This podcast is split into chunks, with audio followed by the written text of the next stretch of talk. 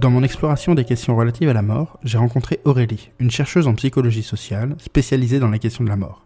Elle m'a accordé une longue entrevue dans laquelle nous parlons de son travail de recherche.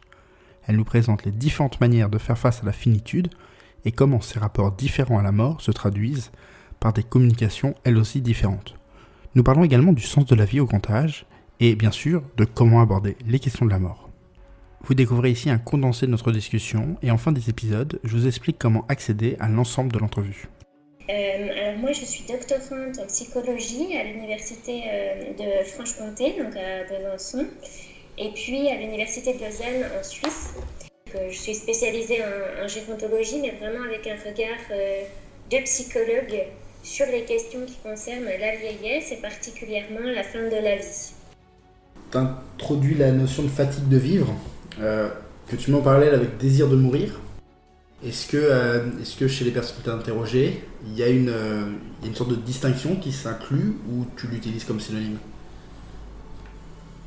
Entre désir de mourir et fatigue, de, vie Tout à fait. En fait, pour moi, le, le désir de mourir, c'est ce qu'on entend beaucoup dans la littérature, par exemple, où où on parle euh, de, désir de mourir comme les demandes de mort assistée ou d'euthanasie, où, euh, là on se dit que vraiment les, individus veulent mettre fin à leur jour.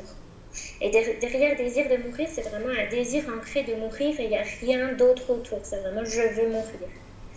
Tandis que fatigue de vie, c'est un peu plus les personnes qui vont, qui vont dire qu'elles arrivent au terme euh, d'une existence, qu'elles se sentent fatiguées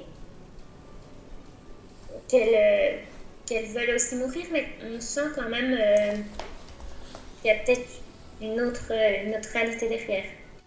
Comment les vieux font face à l'approche de leur mort oui, alors permets-moi de reformuler peut-être ta question, hein. tu vas me dire ce que tu en penses, mais je dirais plutôt comment les vieux, mais aussi les vieilles, vivent la fin de leur vie à l'approche de leur mort.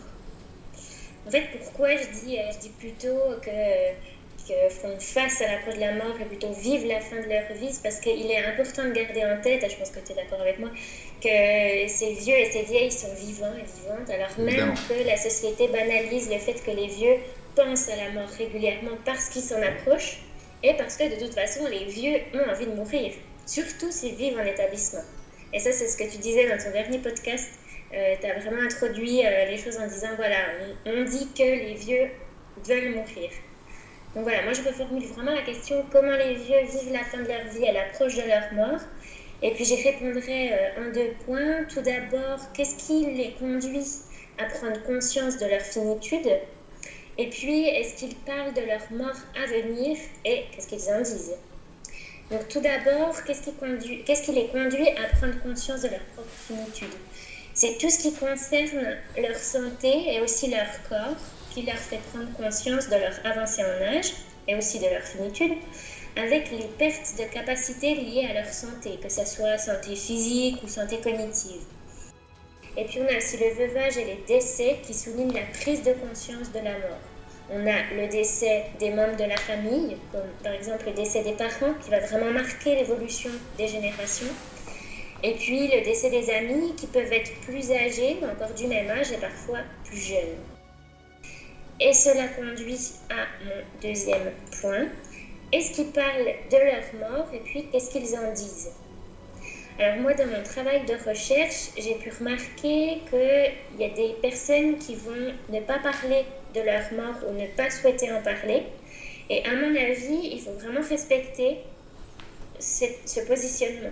Il y a des gens qui vont dire, bah, ne me parlez surtout pas de la mort parce que ça, ça va, ça va attirer la mort sur moi. Ou alors, ben, je préfère ne pas y penser, que ce soit euh, ma mort ou la mort des autres, je n'y pense pas. Il y a aussi des personnes qui vont en parler de différentes manières, et je vais, je vais vraiment évoquer les différentes manières euh, dont les individus vont parler de leur mort. Alors, une même personne, elle peut aussi se trouver dans plusieurs situations que je vais indiquer. Alors, premièrement, il y a des personnes qui vont manifester une certaine sérénité, un sentiment d'accomplissement en lien avec le bilan qu'ils font de leur vie et ils vont dire qu'ils ont envie de profiter pleinement du temps qu'il leur reste à vivre. Là, en fait, ils sont un peu dans une sorte d'acceptation sereine, mais c'est pas pour autant que ce qu'ils vivent va rester douloureux comme les décès. Le veuvage aussi est à mon sens trop banalisé. Perdre son conjoint avec qui on a partagé 50 voire 60 années ou plus de vie commune, ce n'est pas une étape anodine. Qu'on ait 80 euh, ou 90 ans, le veuvage reste quand même une étape importante.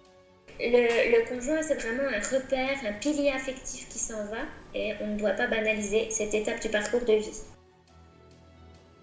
Et puis dans le deuil, il faut aussi savoir que ce n'est pas l'âge du défunt ou de la personne qui reste qui prévaut, mais la qualité du lien qu'on avait avec le défunt.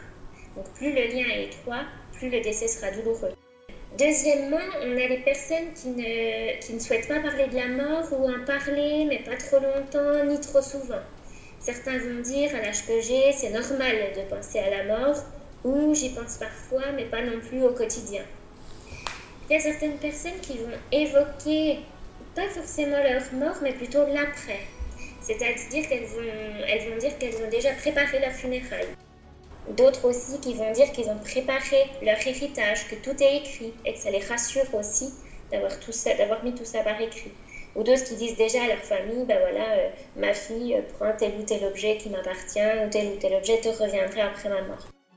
Et puis troisièmement, il y a aussi des personnes qui vont dire qu'elles attendent la mort ou qu'elles désirent mourir.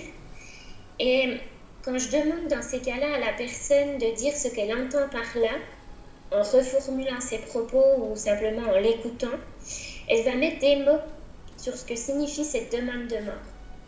Donc souvent, elle va dire qu'elle a peur de souffrir au moment de sa mort, ou elle va évoquer les craintes sur comment va se passer la fin de vie en écho notamment avec la fin de vie d'un proche ou d'un autre résident dans l'établissement.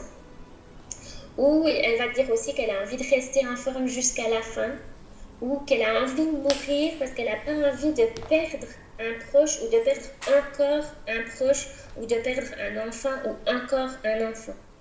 Et puis on a aussi la culpabilité des gens qui voudraient mourir parce qu'en fait ils, disent voilà c'est mon tour, j'ai à mon âge euh, j'ai plus à être vivant il y a des jeunes qui meurent, moi, qui meurent, moi, qu'est-ce que je fais encore en vie? Et ces gens-là, en fait, quand on leur demande d'approfondir un peu cette demande de mort, ils vont questionner le sens de leur existence. Qu'est-ce que je fais encore ici? Qu'est-ce qu'il me reste à vivre? Et puis finalement, la, toute dernière euh, catégorie, certaines personnes, elles vont se laisser glisser jusqu'à la fin. C'est ce qu'on appelle le syndrome de glissement où là, tout se passe comme si la personne, elle se replie sur elle-même et elle se laisse mourir. Alors, dans le cadre de ma recherche, j'ai pas rencontré de personnes qui étaient dans ce syndrome de glissement. En fait, il y a peu de recherches qui portent sur ce syndrome parce qu'on n'a pas accès aux gens qui se laissent glisser euh, vers la mort. C'est des gens qui vont plus avoir envie de manger, euh, voilà, vraiment qui se, qui se laissent glisser. Il y a des établissements qui font des groupes de parole pour aborder le sujet. La question autour du groupe de parole pour parler de la mort, ça renvoie aussi un peu à la place de la mort dans notre société et puis dans les établissements où, sont accueillies les personnes âgées en général. Euh, faire un groupe de parole qui ouvrirait sur le sujet de la mort, je dis pourquoi pas, mais à mon avis, il y a aussi d'autres pratiques qui pourraient être mises en œuvre pour parler de la mort au sein des établissements, l'intégrer dans les pratiques ou euh, dans, le, fonctionnement, des établissements au quotidien, ou même dans les structures de soins à domicile. Par exemple, on peut se poser la question qu'est-ce qui se passe quand un résident, meurt? Euh, Qu'est-ce qu'on met en place comme rituel? Euh, Comment on reconnaît le fait qu'il a vécu à un moment donné ici ou qu'il a été accompagné à son domicile? Comment on peut laisser les autres résidents ou les professionnels lui rendre hommage? Comment on considère le chagrin de son voisin ou de sa voisine de chambre, de table, ou même des amis qu'il a pu se faire? Euh, Comment on va considérer le chagrin de la famille qui doit venir vider la chambre? Et puis aussi le chagrin des professionnels qui l'ont accompagné jusqu'aux derniers instants, parfois même qu'ils le connaissent depuis des mois ou même des années. en fait, c'est vraiment des questions euh, à aborder pour prendre en compte le fait que les gens vivent la dernière étape de leur parcours de vie ils en sont conscients, ils ont parfois besoin d'en parler librement.